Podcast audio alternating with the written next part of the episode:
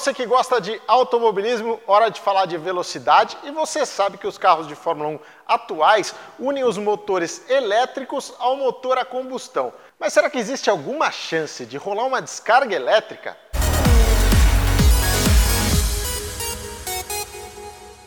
Funciona mais ou menos assim: o carro transforma energia cinética em energia e essa energia é distribuída para as diferentes partes do carro para ajudar né, a, economizar combustível, a ganhar mais performance e tem também o motor elétrico ali que capta a energia da turbina e ajuda a reduzir o turbo lag, né, aquele atraso no motor. Praticamente zera essa questão do turbo lag. A contrapartida é que o carro fica bastante energizado o tempo todo, né? Ele está com energia circulando ali a corrida inteira. Como tudo na Fórmula 1 é muito difícil que essa corrente corrente elétrica tome conta do carro, já que ele é muito bem protegido, né? Um carro para aguentar pancadas aí a 300 km por hora. Mas pode acontecer. Se você lembrar também do Sebastian Vettel no ano passado na Rússia, ele precisou descer do carro, precisou parar instantaneamente e descer saltando do carro. Ele não podia tocar o pé no chão ainda em contato com o carro, porque um choque poderia sim ser liberado no piloto. E o choque de um carro de Fórmula 1 pode chegar a mil volts. Pra você ter uma ideia,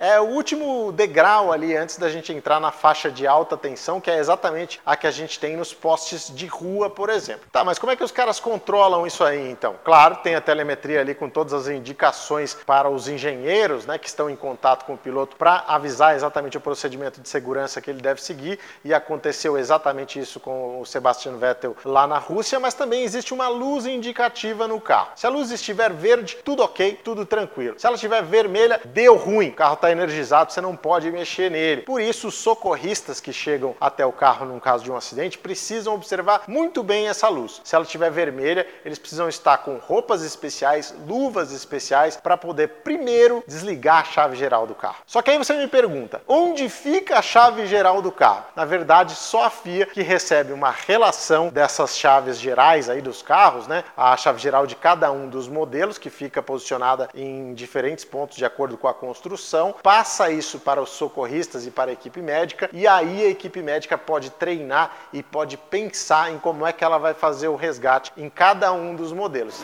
Então, eles precisam se adaptar a diferentes situações dependendo da equipe na hora do resgate. A parte boa de tudo isso é que a Fórmula 1 mais uma vez está desenvolvendo uma tecnologia importante, a tecnologia dos motores híbridos que já estão no mercado, é verdade, mas que você sempre pode buscar mais desempenho, mais economia de combustível e é bacana ver que a Fórmula 1 também está conduzindo por esse lado, que sempre foi uma marca dela, né? Desde que ela foi criada. É isso aí, tá afim de mais conteúdo sobre Fórmula 1, sobre automobilismo? É só se inscrever, deixar o seu comentário aí e a gente traz novas matérias para você.